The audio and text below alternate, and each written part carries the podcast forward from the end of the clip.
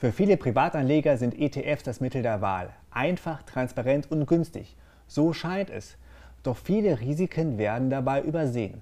Auf was man als Anleger achten muss, darüber möchte ich jetzt sprechen mit dem Portfoliomanager Andreas Beck.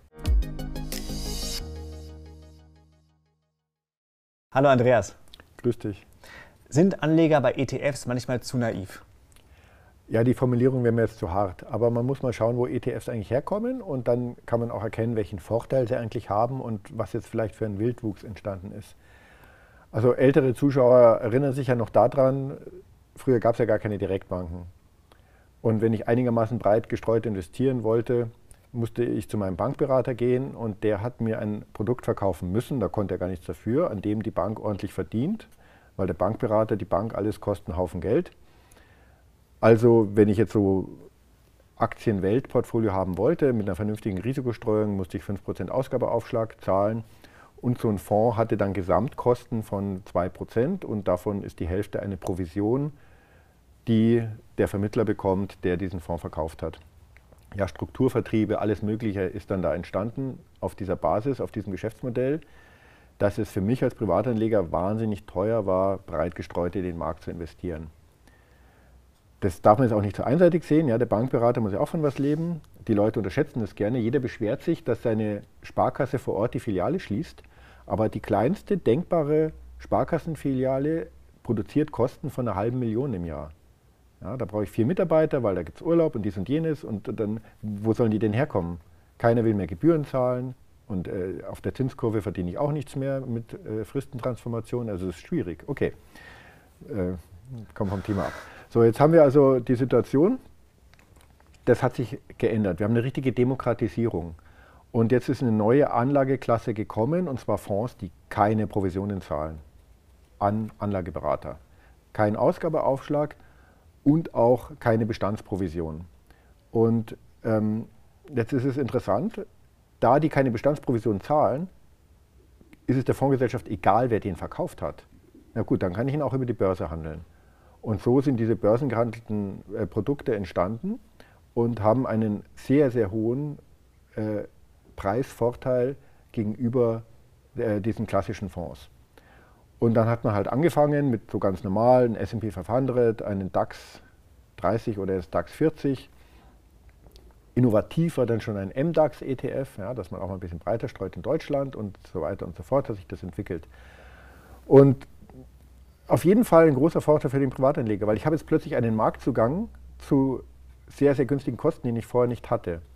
Ja, aber wie so immer, ja, jetzt ist halt da eine eigene Welt daraus entstanden und inzwischen gibt es mehr ETFs, die an der Börse gehandelt werden als Aktien. Es ist ein Wildwuchs entstanden.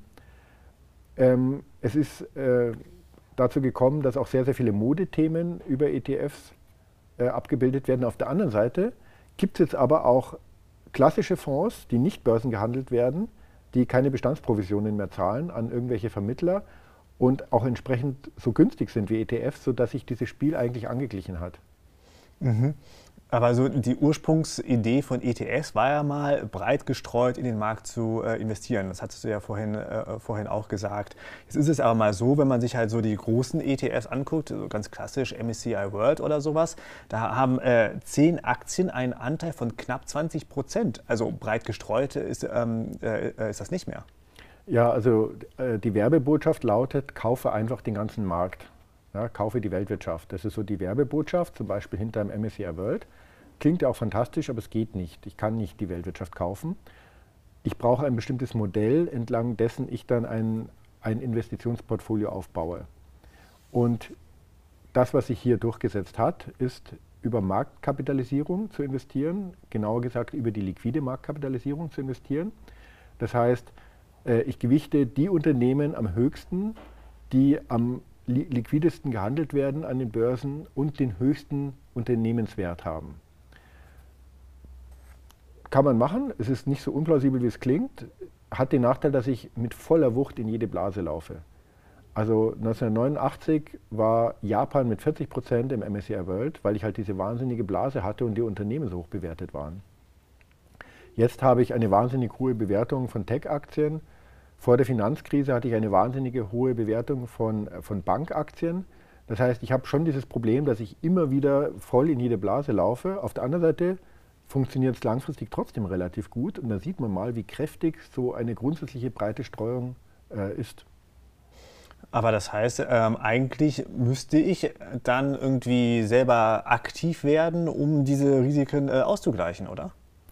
Also ich glaube, also ich zumindest, ich kenne keinen professionellen Investor, der wirklich rein nach Marktkapitalisierung investiert. Das ist halt ein ganz primitives Modell, das brauche ich nicht groß erklären. Ich kann es billig abbilden äh, als, als Indexanbieter. Ja, als Journalist kann ich gut drüber schreiben. Und zufällig habe ich auch immer die Schwergewichte, die gerade total in Mode sind. Also es klingt auch immer ganz toll. Aber was sich im professionellen Umfeld durchgesetzt hat, sind sogenannte Mehrfaktorenmodelle. Ähm, das heißt, ich nehme noch andere Faktoren als nur die Marktkapitalisierung für die Abbildung der Weltwirtschaft in meinem Portfolio. Also es spielt nicht nur eine Rolle, welches Unternehmen jetzt gerade am teuersten ist bei der Gewichtung, sondern äh, zum Beispiel beliebt ist auch noch die Unternehmensgewinnsituation äh, mit zu berücksichtigen oder auch die Bewertungen, wie die Unternehmen gerade bewertet sind. Ähm, auf die Art und Weise bekomme ich eine breitere Streuung und werde robuster. Ähm, was ich allerdings verliere, ist, dass ich, wenn dann es zu einem Hype kommt, wie damals in Japan oder jetzt mit Apple, ähm, dann bin ich halt nicht mit im Moment zum Beispiel 4,8 Prozent, sondern eben bloß mit 2,5 Prozent oder so gewichtet, weil ich halt dann breiter streue über dieses Mehrfaktorenmodell. Dieses Mehrfaktorenmodell hat sich durchgesetzt, also nicht nur der norwegische Staatsfonds, äh, im professionellen Umfeld eigentlich äh, die allermeisten äh, arbeiten auf diese Art und Weise. Das heißt, wenn ich nur passiv äh, investiere, wie es ETFs ja eigentlich ähm, propagandieren, dann ist mein Depot nicht so sicher, wie ich äh, womöglich denke. Der Schlüssel für langfristig planbaren Erfolg ist aus unserer Perspektive am stärksten, dass ich prognosefrei unterwegs bin und dass ich die Kosten im Griff habe. Das sind sozusagen die beiden Aspekte. Prognosefrei unterwegs bin ich auch schon, wenn ich ein Einfaktorenmodell kaufe. Ich habe zwar gewisse Schieflagen, ich habe gewisse Blasenbildung, aber ich bin grundsätzlich prognosefrei unterwegs und achte auf eine breite Streuung. Und das kann ich jetzt noch optimieren. Da geht es aber um Details. Aus unserer Sicht ist es sehr werthaltig, diese Details zu berücksichtigen, aber überhaupt prognosefrei breit gestreut zu investieren, ist der Schlüssel für den Erfolg sehr, sehr viele Privatanleger machen ja nicht einmal das. Insofern tue ich mir immer ein bisschen schwer, schlecht über ETFs zu reden, weil die grundsätzliche Idee ist nach wie vor sehr, sehr gut. Eine einfache Art Suche, bestimmte Einseitigkeiten zu beheben, ist es bei Privatanlegern zum Beispiel recht beliebt, 70% MSCI World zu nehmen und dann noch 30% MSCI Emerging Markets dazu zu kaufen. Kann man machen, also schon mit so ganz einfachen Schritten kann ich einige Dinge gut entschärfen, die, äh, die eine reine Investition jetzt nur über Marktkapitalisierung in nur einen Index äh, beinhaltet. Oder ich kaufe nicht den MSCI World, sondern ich kaufe einen MSCI Nord, äh, Nordamerika oder einen MSCI Europe oder irgendwie sowas, wo ich dann selber so ein bisschen die Gewichtung dann ähm, in der Hand habe. Ja, da gibt es verschiedene Konzepte. Es wird dann natürlich immer komplizierter. Am Ende habe ich dann doch fünf oder dann zehn ETFs. Da muss ich aufpassen, dass ich nicht den Überblick verliere ähm, am wichtigsten bleibt die breite Streuung. Alles andere ist dann für mich dann eine grundsätzliche Frage. Habe ich Spaß daran, es selber zu machen? Dann würde ich sagen, geht Einfachheit vor Perfektion. Die meisten Portfolios, irgendwann hat man keine Lust mehr, dann kümmert man sich nicht mehr drum oder man verliert die Nerven oder dies und jenes.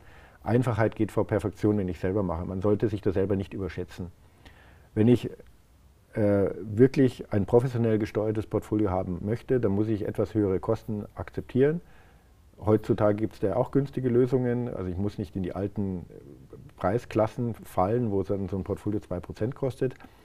Ähm, das ist dann für mich vielleicht auch langweilig, weil ich Spaß daran habe, es selber zu machen. Das ist eher so eine individuelle Entscheidung, äh, die man für sich fällen soll.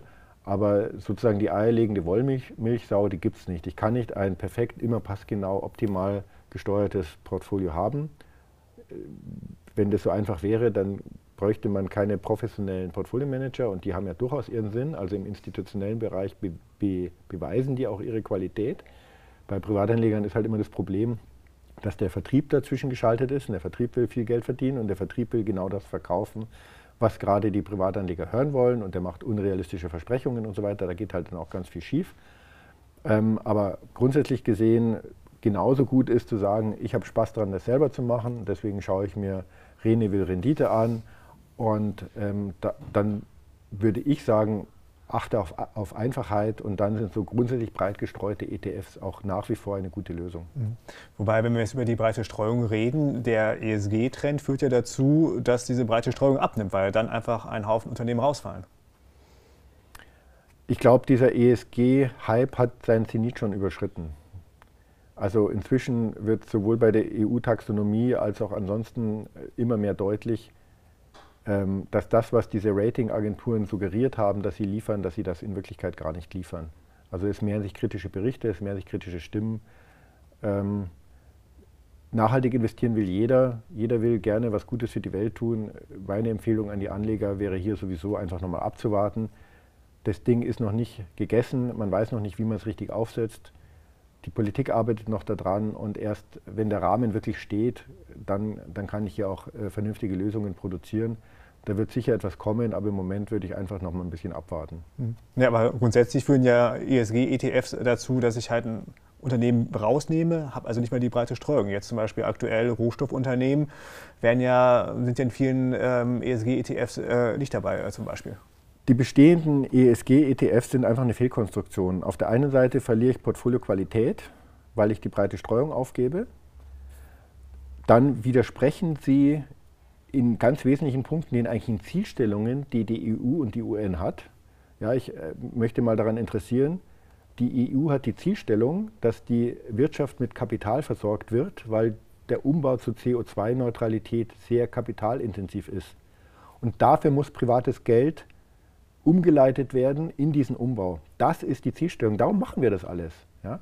Das heißt zum Beispiel, die deutsche Automobilindustrie steht vor großen Herausforderungen. Dafür braucht sie Kapital und sie soll mit Kapital versorgt werden für genau dieses Ziel. Wenn ich mir jetzt die ESG-Ratings anschaue, die dominant sind, dann sind die überhaupt nicht zukunftsorientiert, sondern die privilegieren die Unternehmen, die gar keinen Bestand haben für den Umbau. Die privilegieren praktisch äh, Start-ups. Also da ist natürlich ein Unternehmen wie Tesla dann schwer gewichtet und die deutsche Automobilindustrie kommt gar nicht vor, weil die hat einen Bestand zum Umbau. Das heißt, so wie die heute raten, äh, widersprechen sie komplett dem eigentlichen Ziel, was die EU hat. Und selbst bei anderen Unternehmen ist es so, dass wir völlig absurde Effekte sehen dieser ESG-Ratings. Diese absurden Effekte schauen so aus, dass jetzt die Unternehmen sich anschauen, was ist denn jetzt eigentlich unser Portfolio, was bieten wir an und dann stellen Sie fest, okay, dieser Bereich führt dazu, dass wir nicht in diese ESG-Ratings top hineinkommen und eine hohe Gewichtung bekommen. Ja gut, was machen die? Die verkaufen den halt. Und das ist ein Bombengeschäft für Mergers and Acquisitions, für Investmentbanken, für Private Equity Gesellschaften. Kann man bei den ganzen Unternehmen sehen. Und diese Geschäftsbereiche, die werden aber weiter gepflegt. Also die werden natürlich weitergeführt. Das hat alles für die Gesellschaft überhaupt keinen Mehrwert. Aber da bin ich jetzt nicht der Einzige, der das inzwischen sagt. Das hat sich eigentlich in der Politik inzwischen auch umgesprochen. Und da ist ganz, ganz viel im Umbruch und da hoffe ich noch, dass wir bessere Lösungen sehen. Im Moment habe ich weniger Risikostreuung, wie du sagst. Ich habe schlechtere Portfolios, wie du angemerkt hast. Das kann man auch bestätigen. Und ähm, ich, ich, ich bin auch kontraproduktiv für die Ziele, die die UN und die EU sich eigentlich gesetzt haben. Mhm. Weil das Geld an Unternehmen fließt, die eh schon gut sind und nicht äh, an Unternehmen fließt, die noch den ganzen Umbauprozess äh, vor sich haben. Ja, wir haben nicht vor, dass wir die Industrie abwickeln in Deutschland zum Beispiel. Das ist nicht Sinn und Zweck der ganzen Geschichte, sondern die Industrie soll umgebaut werden. Und dafür gibt es Vorgaben und dafür gibt es Zielstellungen und die deutsche Industrie ist fantastisch unterwegs. Also egal, wo man hinschaut, nicht nur die Automobilindustrie, auch Unternehmen wie ThyssenKrupp oder so, es ist enorm, was da an Erfindungen, was da an, an Patentpipeline sichtbar ist, äh, wie marktführend da Technologien entwickelt werden. Okay, jetzt brauche ich aber viel Geld, um das umzusetzen. Und mit den ESG-Ratings werden diese Unternehmen von der Kapitalzufuhr letztendlich abgeschnitten. Ja, das ist nicht Sinn der Sache. Mhm. Alles in allem, wie könnte ein gutes, einfaches ETF-Portfolio für mich als Anleger aussehen? Nicht mehr als vier, fünf ETFs, damit ich den Überblick behalte. Auf diese ganzen Nischen- und Moden-ETFs kann man verzichten. Ja, so diese ganzen Themen-ETFs, Wasserstoff und so weiter kann man verzichten. Haben wir eine eigene Sendung dazu gemacht, das möchte ich jetzt an dieser Stelle gar nicht wiederholen, hat sich auch inzwischen wieder mal bestätigt. Ja, was damals gehypt wurde, ist inzwischen im Keller. breite Streuung. Ja, natürlich, die Schwellenländer haben schlecht performt. Trotzdem gehören die in so ein breit gestreutes Portfolio. Also nicht auch immer nur jetzt die kurzfristige Historie anschauen, sondern prognosefrei, günstig und breite Streuung. Wenn ich die drei Dinge einhalte, dann kann ich so viel gar nicht mehr falsch machen. Also gehören quasi in so ein äh, Depot so ein Weltindex, ob es jetzt MSCI World ist oder FTSE All World oder was auch immer, äh, eventuell nochmal Schwellenländerindex, Small Caps gehören auch noch da rein, die magst du ja auch gerne. Ja, Small Caps ganz wichtig. Die großen Indizes, die nehmen alle nur die großen Unternehmen. Mid- und Small Cap fällt da letztendlich raus. Dabei spielen die eine ganz, ganz relevante Rolle, auch beim Umbau der Wirtschaft, bei der Innovation, bei der Ertragskraft. Und ganz wichtig, die auch noch mit dazu zu nehmen, aber auch da gibt es inzwischen gute ETFs, mit, äh, sodass ich das mit wenigen äh, Wertpapieren darstellen kann. Mhm. Und vor allem aufpassen, das sagst du es ja auch, wenn ich, äh, dass man da nicht zu sehr die, ähm, die ähm, Überschneidungen hat. Wenn ich jetzt einen S&P 500 kaufe und einen MSCI World, habe ich quasi zweimal die gleichen Aktien. Auch da so ein bisschen vielleicht mal schauen, was in den ETF drin ist, damit ich da nicht irgendwie so versteckte Klumpenrisiken habe. Ja, genau, da hast du recht. Also es macht keinen Sinn, zehnmal das gleiche Wertpapier zu kaufen. Andreas, vielen Dank.